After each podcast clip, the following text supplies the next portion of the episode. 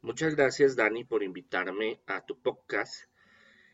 Qué bueno es este espacio para poder hablar un poco más de estos temas místicos, paranormales, eh, misteriosos, espirituales, ya que en el cartel a veces el tiempo es muy corto eh, para profundizar en muchos temas. Siempre muy agradecido, Dani, por, por permitirme estar en el equipo del cartel de la Mega Paranormal.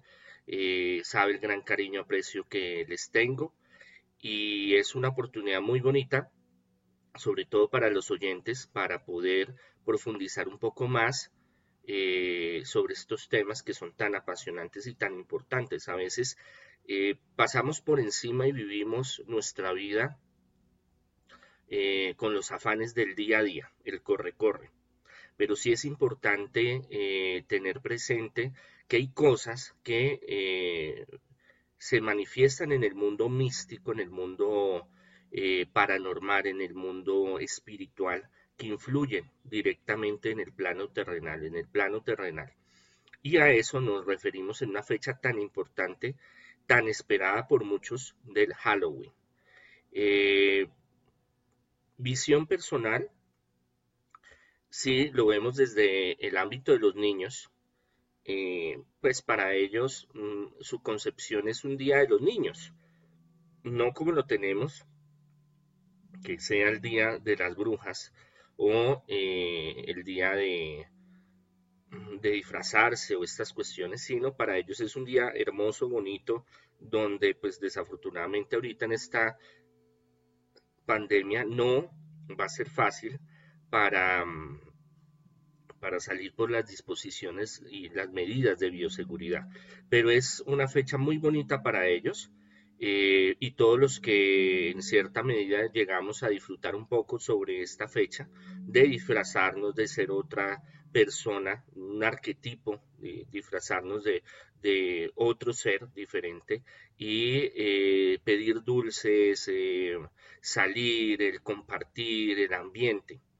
Es como un ambiente mágico, como un ambiente surrealista, etérico pero tras de eso se esconde varias cosas muy negativas. Y es importante tener eh, las dos opiniones, tener el peso de las dos balanzas, saber entender, comprender el por qué, el cómo y el para qué, de dónde viene esta tradición, cómo se da.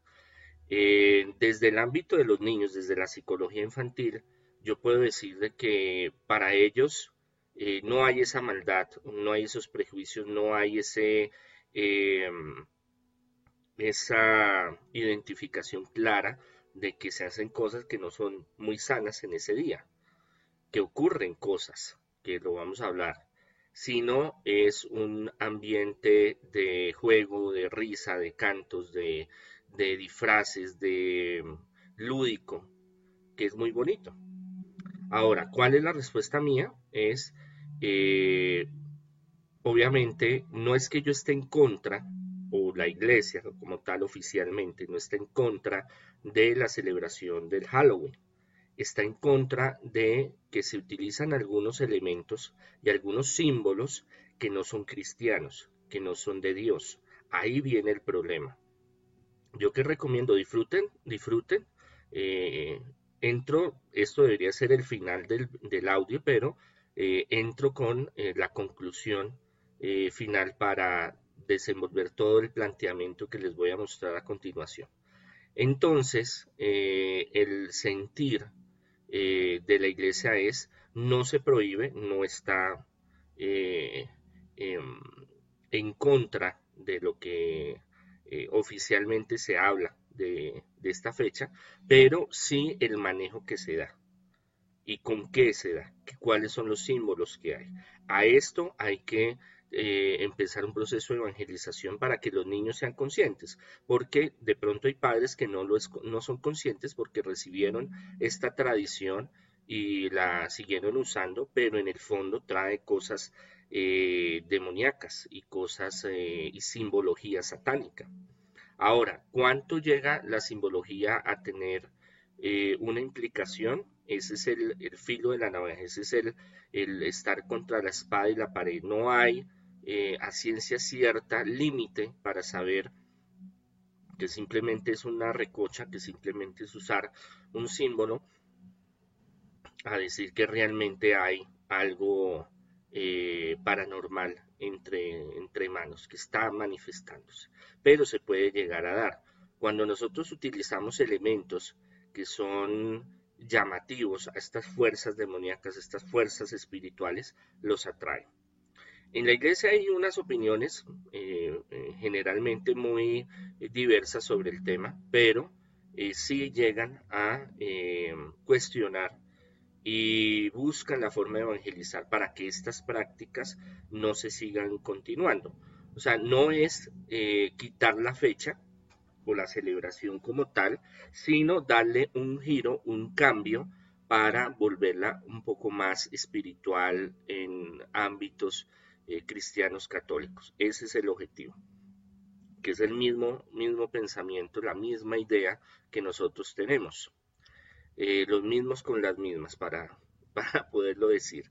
Y es importante entender de que eh, en el Ministerio de Liberación y de Exorcismo, que hace muchos años llevo liderando, he visto mucha complejidad y muchos sincronización, fusión de estas entidades con estos elementos. Entonces a veces colocar una caravera, una brujita, y disfrazarse de un muerto, cosas así eh, pueden atraer este, este, este, este mundo espiritual, oculto, paranormal y bajo. Y es importante entender de dónde viene para comprender por qué se dan las cosas. Eh, ¿Qué sugiero yo? Y la iglesia también lo sugiere. Disfracen a sus hijos o ambiente en el lugar, eh, decórenlo con cuestiones no de caraveras, no de brujas, no de cosas macabras, sino de ángeles, de cosas positivas, de superhéroes, de cosas que sean un poco más eh, positivas. Es la recomendación que nosotros damos o yo personalmente doy, porque igual es una fiesta muy bonita que tiene un trasfondo muy, muy, muy bajo, muy demoníaco. Eso es cierto, no lo voy a negar. Y en mi ministerio, en todos estos años, yo he visto muchas cosas, sobre todo en esa fecha que ocurren muchas cosas. Y eso lo vamos a hablar, vamos a profundizar un poco eh, sobre de dónde viene, por qué se da, qué sucede en esa fecha. Podemos empezar desde algo muy importante, que es su historia. Empecemos hablando de los druidas grandes sacerdotes celtas eh, que tenían un poder muy grande eh, de manejo de la naturaleza y el manejo de las fuerzas oscuras. A ellos les tenían miedo. Es más, en el año 55 a.C., las legiones romanas, cuando llegan a Britalia, se llevan un susto espantoso, porque ven que hacen rituales todavía con sacrificios humanos. No solamente ellos, no era, para que me comprendan, el sacrificio de seres humanos no es una cuestión de un solo pueblo. Hasta los judíos en, tiempos muy antiguos, está en la Sagrada Escritura, en tiempos primitivos, eh, pueblos semíticos, eh, se acostumbraba también la práctica. ¿Por qué? Porque no hay sacrificio más grande que el de la sangre, no hay sacrificio más grande que el humano no hay sacrificio más poderoso que el de la misma esencia del ser. Y eso todas las culturas antiguas lo tenían. Fueron cambiando, fueron evolucionando. Eh, podemos mirar también los mayas, los olmecas, los toltecas, los incas y muchos otros pueblos de eh, Norte, Centro y Suramérica y de Australia también y muchos lugares en Europa también, donde se utilizaba estas prácticas para tener una unidad especial, un sacrificio especial. Cada pueblo la maneja de una forma diferente. Pero hablando de los druidas, ellos a través de ciertos rituales podían llegar a conjurar, a invocar demonios, fuerzas de la naturaleza, fuerzas ocultistas, demonios que podían traer información, podría traer eh, poderes, podría traer eh, bendiciones, podrían traer ayudas. Entonces, de, los, de las tradiciones del occidente, de los pueblos bárbaros, como los llamaban, estos druidas eh, tenían una particularidad muy importante que es ese encuentro o adoración a la, a la muerte, esa adoración a su gran conocimiento en botánica, su gran conocimiento en el conocimiento de las ciencias ocultas, del ocultismo, su gran conocimiento también de eh, procedimientos médicos.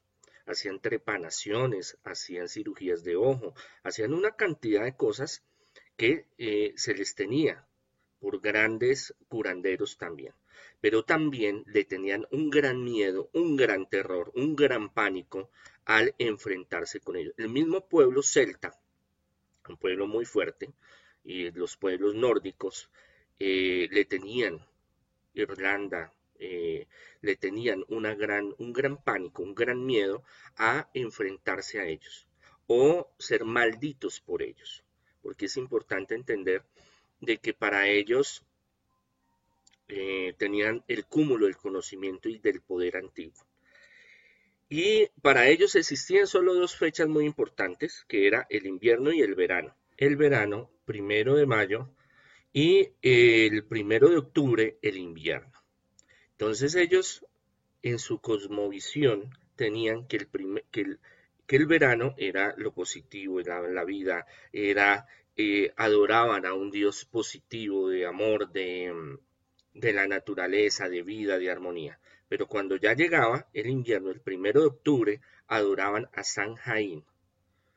Entonces era la fiesta más importante del todo el año porque era una fiesta supremamente poderosa para poder dominar a estos demonios y estos espíritus, estas almas errantes o lo que llamamos mundo intermedio, de estas almas que vagaban por los lugares para condensarlos, para manipularlos, para usarlos para el beneficio de las cosechas, del ganado y de la protección. Entonces era el, centro más importante. Y su dios, San Jaín, era un dios eh, demoníaco, era un dios de muerte, era un dios de sacrificios, era un dios que les exigía sangre, era un dios eh, para ellos de muerte, de destrucción. Por eso ellos tenían que prepararse todo el año para llegar a esa fiesta tan importante, esa celebración, esos rituales tan importantes para salvar lo que iba a ser el verano o la vida que continúa en el, en el siguiente ciclo. Para ellos era primer ciclo y segundo ciclo, invierno y verano. Entonces, desde ahí, eh, lo que era el 31 primero y 2, que eran tres días supremamente importantes, para ellos y hay en culturas mesopotámicas y culturas em, de, eh, prehispánicas eh, esas fechas también son cambio de luna o calendario lunar o calendario solar según sea el continente, pero que eran importantes para hacer ciertos rituales, en especial rituales con eh, sacrificios humanos. Y estos sacrificios les daban un poder, una fuerza a los druidas para poder avanzar y poder tener esa gracia de San Jaín, para que el San Jaín le diera su protección, lo tuvieran contento, fuera amiguis, fuera el amigo de ellos. Por eso es que estos tres días eran supremamente importantes para ellos. El, primero, el, la víspera del 31 al primero, eh, estos druidas se organizaban eh, para hacer ciertos rituales donde pasaban por casas. Y la casa que no le brindaba eh, ofrendas, sea en alimentos, sea en ofrendas, ellos los maldecían. Por eso era tan importante el pasar. Y podemos pasar por cada casa recolectando las ofrendas para San Jaín. Esto posiblemente trascendió con otras otras fiestas que se fueron desarrollando a lo largo de la historia hasta llegar a Estados Unidos, que fue la, eh, donde se potencializó a nivel mundial esta fecha de Halloween, donde em, esa famosa traque, eh, frase truco dulce, eh, donde se tiene que dar alguna ofrenda que en el tiempo moderno pues sabemos que son dulces, son golosinas, son estas cuestiones que, se le entregan a los niños. recolectaban todas esas ofrendas y esa noche apagaban todas las fogatas, todos los fuegos, porque todos los demás fuegos eran impuros. Solo el, puro o el, o el, oficial, para entenderlo así, era el que el, el druida mayor, el sacerdote mayor, iba a prender a las 12 de la noche. Todos los fuegos tenían que estar apagados. A las 12 de la noche prendía una gran hoguera, grandísima, donde se tiraban las ofrendas y donde se tiraban a las personas. Vírgenes, niños, personas que autos se sacrificaban para esa ceremonia, para ese ritual. Y era una fogata grandísima que tenía que verse en muchos lugares. Ahí llega un personaje muy importante que algunos conocen porque Dios le dio un poder muy grande para doblegar a, la brujería, a los druidas y a los demonios. Por eso hago énfasis que los druidas eran uno de los, de los sacerdotes más poderosos que habían en ese tiempo, donde invocaban los poderes de la naturaleza y demoníacos, de espíritus muy bajos como San Jaín. Y llega San, llega, eh, San Patricio y eh, hay una confrontación fuerte con ellos, donde él en esa, en esa noche prende una gran hoguera para sacarle la piedra a los druidas. Y la prende grandísimo. Y los druidas vienen a apagarla y tratan de apagarla y no pueden. Y ahí empieza una lucha de poder entre las fuerzas de la oscuridad y las fuerzas de la luz, entre San Patricio y los druidas. Una historia fascinante, pero que eso es otro, otro, otro cuento, otra historia que más adelante podremos hablar. Por eso existe eh, uno de los escritos más antiguos, es la coraza de San Patricio, que él mismo la desarrolla pidiendo el poder de Dios, el poder del creador de las criaturas del universo, para tener la firmeza de la roca, la potestad del cielo, la fuerza perenne del viento. Bueno, en fin, es muy hermosa esa oración y de mucha protección de liberación. La pueden buscar en internet y hacerla.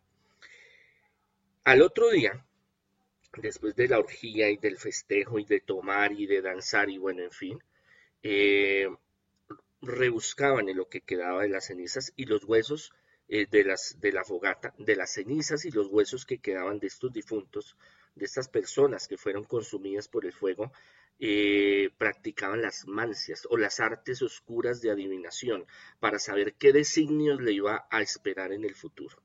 Entonces era de este tipo esta, esta forma de poder entender cómo iba a suceder los hechos, cómo se iba a manifestar las cosas, cómo este demonio, este espíritu, este Dios de ellos, San Jaín, les iba a ayudar en su progreso, en su prosperidad. Ahí era donde empezaba todo de nuevo a surgir, donde empezaba de nuevo la vida a germinar, donde empezaba todo a moverse y ellos a tener como un respiro y decir ya pasamos por el momento más crítico.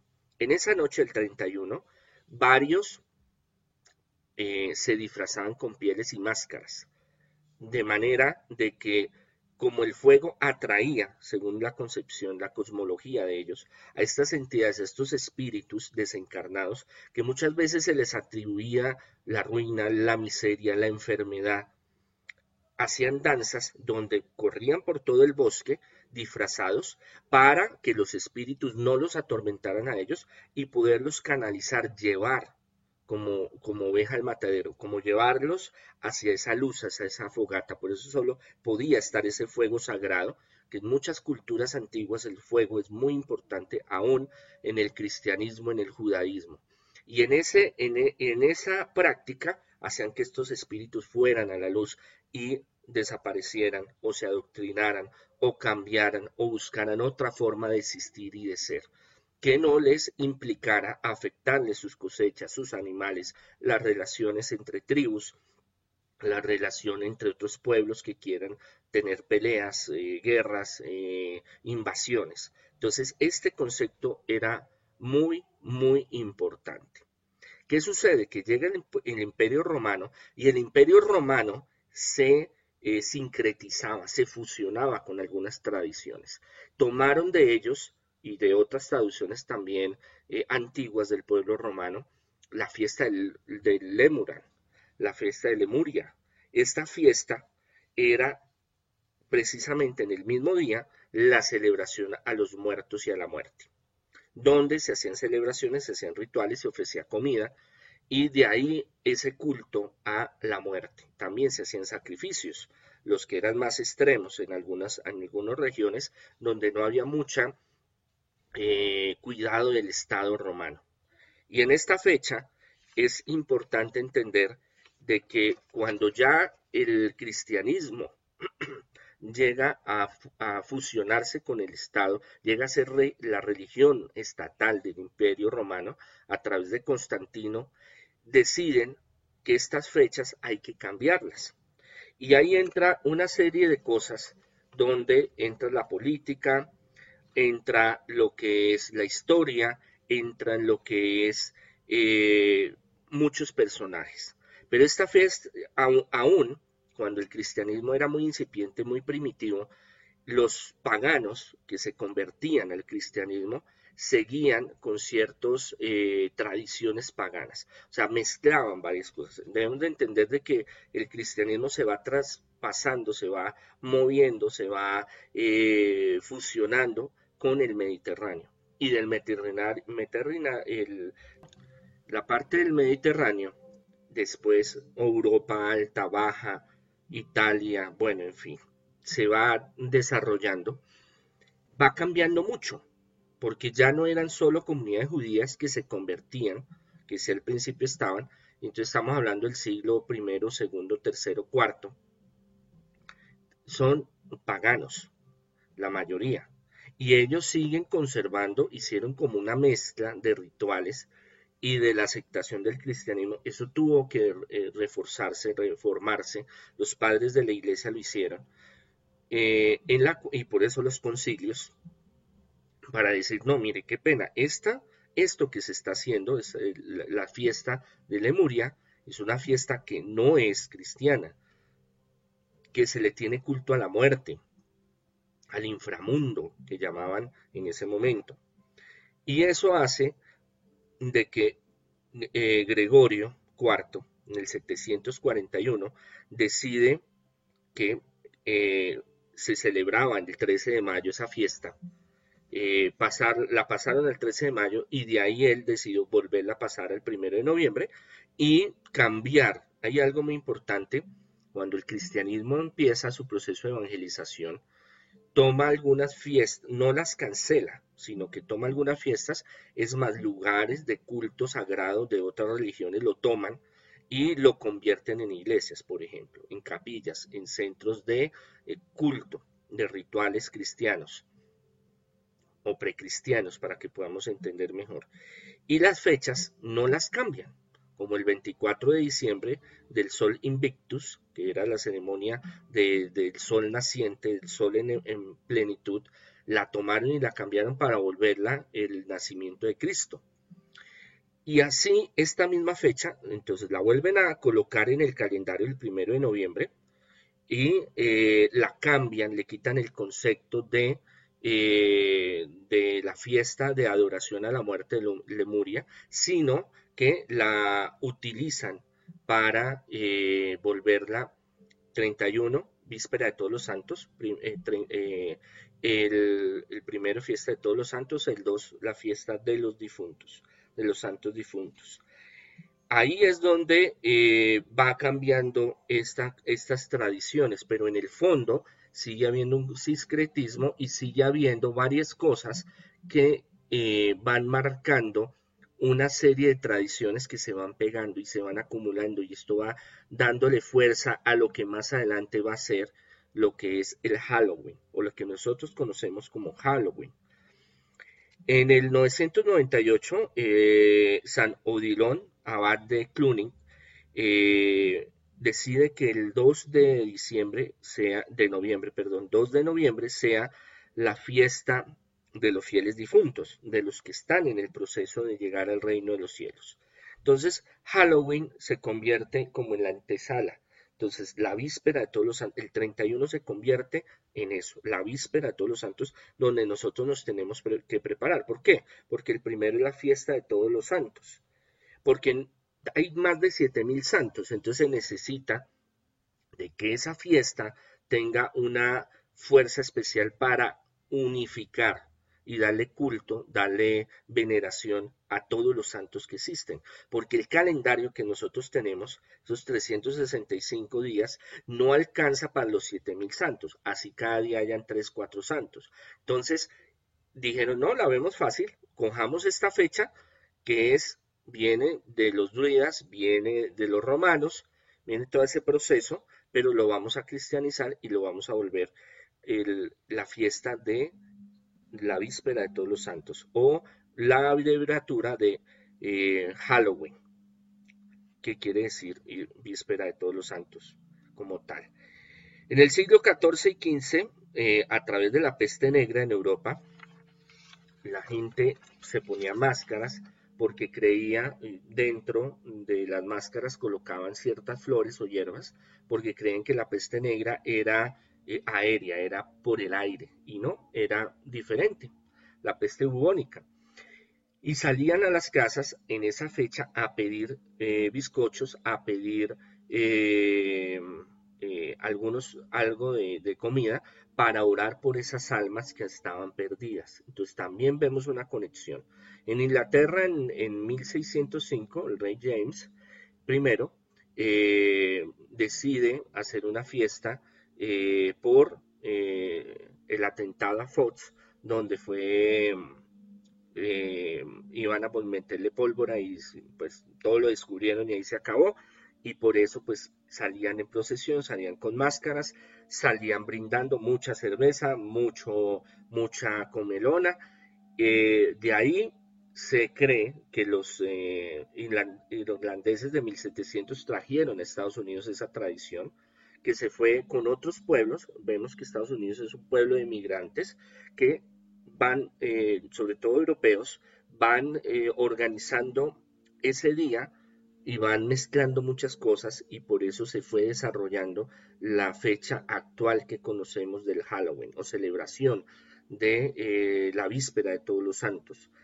Eh, después, en las migraciones del, 1800-1900, con la llegada de los irlandeses, que ellos todavía tenían esas tradiciones eh, de San Jaín, eh, volvieron como a retomar toda esa parte y ya lo volvieron, lo fueron desarrollando un poco más para desarrollar como un estilo propio de celebración de ese día.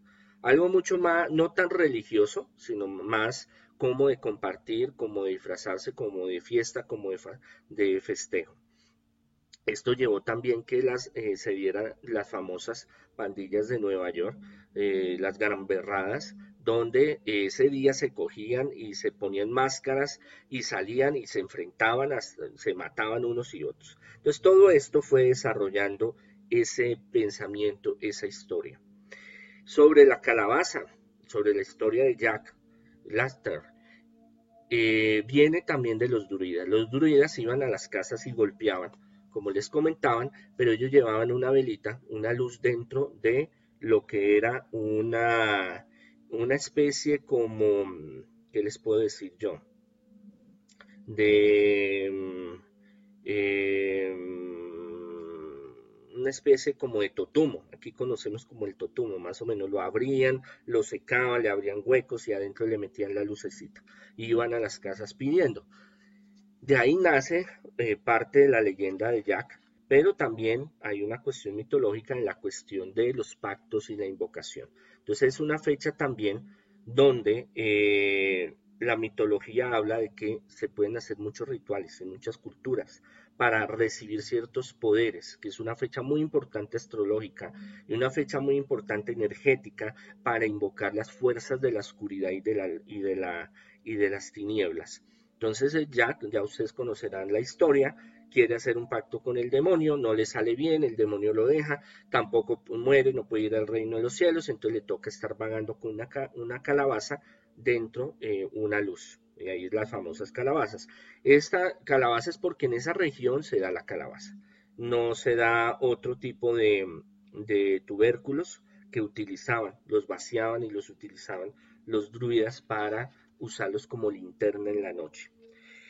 Tanto así, ahora, después del auge de las películas y el auge del cine y de muchas cosas que se dieron de películas de terror, cogió mucha más fuerza el Halloween en la conmemoración de esta fiesta en, Estados Unidos y de ahí se expandió a muchos países con gran fuerza, 60, 70, 80, 90, cogió muchísima fuerza sobre todo por estas películas y todo lo que Hollywood desarrolló para eh, fomentar lo que es eh, esta cultura eh, de lo macabro, esta cultura del miedo, esta cultura de cosas, de fenómenos paranormales. Ahora miremos, en, la parte del satanismo y en la parte de la brujería, eh, Anthony LaVey, el que escribe la Biblia satánica y es un ocultista muy famoso, pueden investigar, habla de que todas las fiestas del año, en el año hay, varios, hay un calendario satánico y hay varias fiestas muy importantes, por ejemplo el 13 de abril, el 13 de marzo, pero la más importante donde hay más contacto con Satanás y las fuerzas demoníacas es el 31 de octubre. Por eso, esa fiesta, la mayoría de brujos hacen sus trabajos de brujería. Las sectas satánicas se eh, reúnen para hacer sacrificios y hacer... Em, rituales. Y esto no es algo que yo me estoy inventando. Hay estadísticas en varios países del mundo donde se desaparecen muchos niños en, ese, en, ese, en esa fecha y aparecen después sacrificados. Eh, en una época cuando existía el DAS, a mí me llegaron varios casos preguntándome, pidiendo mi asesoría y eh, pues para descartar si era un asesino serial o si era un, ritual satánico, porque es que los rituales satánicos tienen una estructura muy diferente a una muerte de, de un asesino serial o que quiso dárselas de que es satánico. No, eso tiene unos pasos y tiene una organización. Cuando estuve en el Vaticano hace dos años en el curso de, de exorcistas, eh, varios sacerdotes eh, exorcistas muy reconocidos daban su testimonio. Es más, había mm, eh, mm, un periodista que con la policía en Italia tenían varios casos, nos mostraron pruebas, videos, imágenes, fotografías sobre las investigaciones el 31 de las sectas satánicas, los rituales tan horribles que hacían con testimonios, videos de casos de personas que vivían, se salvaron de chiripa de ser eh, sacrificados, pero que sí encontraban muchos rasgos y muchas evidencias. Obviamente este material no me lo pide, no, eh, cuando uno va a este congreso, le, hay una cláusula donde uno firma eh, de los derechos de este material que uno no puede grabarlo, uno no lo puede porque es un material de ellos, entonces no se los puedo compartir, pero sí hay varias investigaciones muy serias a nivel mundial de universidades donde habla de que en estos días, el 30, el 30 31, el primero, la víspera de todos los santos, el 31, hacen bastantes rituales en muchos lugares. Muchos cementerios son eh, sacrílegos, son utilizados para hacer este tipo de cosas, para hacer daño a los demás. Entonces, es una fiesta que sí, en, ámbito eh, social es muy bonita, muy atrayente, muy chévere, es para divertirnos, pero en, lo underground, en lo bajo, en lo sumergido del mundo ocultista, también es una fecha donde hacen invocaciones, es una fecha donde hacen rituales, donde invocan fuerzas demoníacas. Entonces también nosotros tenemos que, eh, si somos cristianos católicos, eh, si somos espirituales, tenemos que defendernos en la oración, tenemos también que ayudarnos, tenemos que tratar de ir cambiando ese paradigma que hay de que si Halloween no nos disfrazamos de demonios de muerte, ponemos calaveras, ponemos eh, brujas, ponemos demonios, duendes, entonces no es Halloween, no, es, debemos de tener claro que es una fiesta para los niños. Por ende, debemos propiciar de que sea una fiesta armoniosa y bonita, linda. Hay muchos disfraces, hay muchas cosas que se pueden utilizar positivas, bonitas, sin llegar a entrar a esos términos, a esos, a, esos eh, símbolos que refieren también a la brujería. Por eso también la llaman la noche de las brujas, porque es cuando hacen muchos rituales. Y esto viene desde la Edad Media en el oscurantismo. Era una noche donde eh, los aquerrales y muchas cosas sucedían para invocar esas fuerzas de la naturaleza y esas fuerzas demoníacas. Entonces debemos de entender de que es una celebración que no es cristiana, es una celebración que no viene del cristianismo, es una celebración que se fue mimetizando, se fue sincronizando, se fue eh, metiendo, trayendo, así como el demonio trabaja, así como el demonio hace sus cosas a la tapada, ahí debajito, por debajo de cuerda, eh, volviéndose a la par para hacer esta invocación. En México también hay una celebración, pero esto ya sería otro tema para estudiarlo, pero tiene mucha relación con lo que es San Jaime, lo que es eh, la víspera de todos los santos, lo que es el Halloween. Entonces es importante entender que esto tiene todo un peso, una historia, una trayectoria que nos trae muchas cosas que a veces no son muy positivas pero es importante entenderla. No hay que llegar a ser fanáticos, ni fundamentalistas, ni obsesionarnos con el tema, pero sí es bueno eh, investigar, es bueno también eh, crecer espiritualmente y conocer este tipo de cosas y saberlo manejar en su cierto contexto. Es mi recomendación. Gracias. Eh, sé que este es un audio largo, pero es un tema muy apasionante donde vemos la influencia de las artes oscuras, de la fuerza de estos demonios, de estos espíritus demoníacos, conocimos un poco más sobre los druidas y el poder que, que tuvieron en ese momento demoníaco. Y también ver cómo eso va pasando y se va mezclando con la historia, la antropología, la sociología, la psicología infantil y con lo espiritual y lo que otros grupos como los brujos o los satánicos aprovechan para hacer en esas fechas deseándoles muchas bendiciones, que ese día 31 sea de gran éxito, de gran prosperidad, de alegría, de compartir.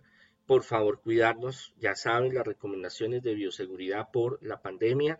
Eh, va a ser un Halloween totalmente diferente porque debemos de cuidar a nuestros hijos eh, y cuidarnos a nosotros mismos. Dios derrame bendiciones, los proteja recomendación, eh, todos los días hacer la oración de la coraza de San Patricio, la pueden buscar en internet, les va a proteger, les va a ayudar, les va a blindar, es una coraza para protegerlos de todas estas fuerzas demoníacas, fuerzas del mal y a sus hijos también.